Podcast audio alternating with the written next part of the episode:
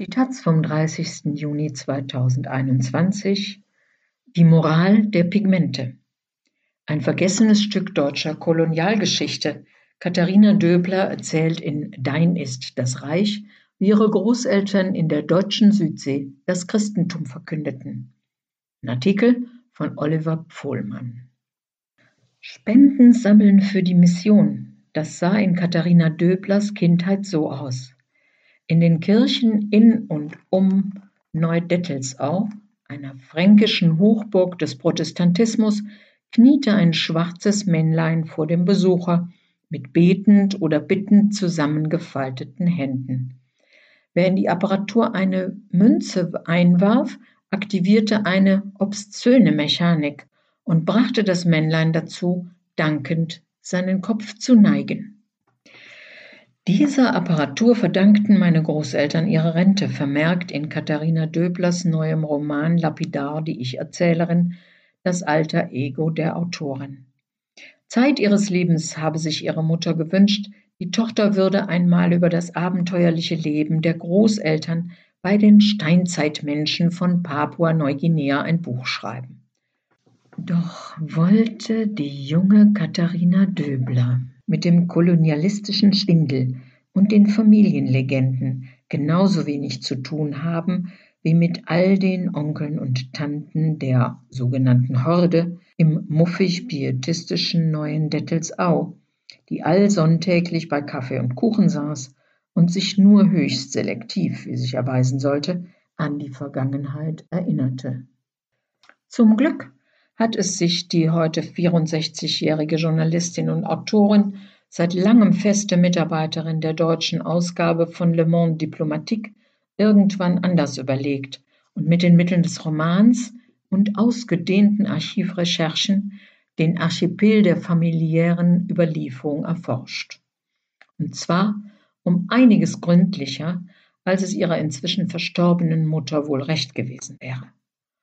Wobei das Timing für Dein ist das Reich, so der Titel des Romans, kaum hätte besser sein können, fällt sein Erscheinen doch mitten hinein in eine hierzulande wieder aufgeflammte Kolonialismus- und Restitutionsdebatte. Döblers Roman erzählt von einem heute nahezu vergessenen Stück deutscher Kolonialgeschichte in der Südsee und zugleich von transgenerationalen Traumata.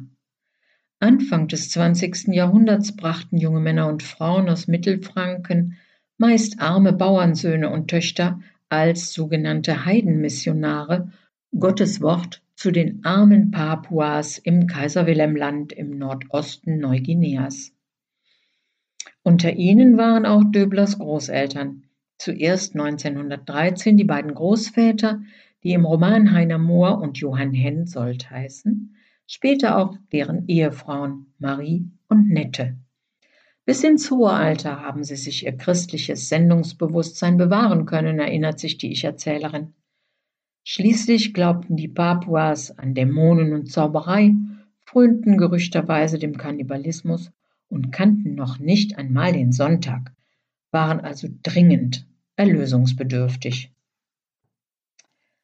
Dabei ist das Bild, das Döblers Roman von der Rolle der Mission zeichnet, durchaus komplex. Die weißen Master in ihren weißen Anzügen ließen die Ureinwohner ihre Kultmasken und Trommeln verbrennen und brachten ihnen Lesen und Schreiben bei. Sie bescherten ihnen deutsches Leistungsdenken und die Prügelstrafe, medizinische Versorgung, aber auch Grippe und Masern, stifteten Frieden zwischen verfeindeten Stämmen um am Ende selbst gleich zwei Weltkriege über die Papuas zu bringen. Tendenziell zumindest scheint es den Papuas bei der Mission besser ergangen zu sein als bei den brutalen Pflanzern der benachbarten Neuguinea-Kompanie. Menschen zweiter Klasse waren sie freilich hier wie dort. In Interviews hat die Autorin die Rolle der Mission boshaft mit der der Sozialdemokratie im damaligen Kapitalismus verglichen. Die Ausbeutung blieb, wurde aber für die Betroffenen dank des von der Mission gelieferten theoretischen Überbaus erträglicher. Am rassistischen Weltbild der MissionarInnen lässt der Roman jedenfalls keinen Zweifel.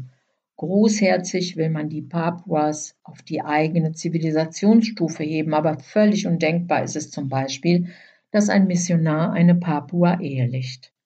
Als Johann Hensoldt, der Großvater mütterlicherseits, ein später von der Familie idealisierter, schon 1942 verstorbener Abenteurer, mit einer Papua ein Kind zeugt, wird der damals noch Unverheiratete prompt aus der Mission geworfen.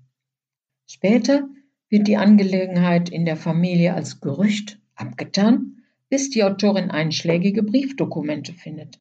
Zitat Ich grübelte lange über die Moral der Pigmente, heißt es im Roman. Interessanter als der schwärmerisch naive Johann oder der streng patriarchalische Heiner sind jedoch deren Ehefrauen.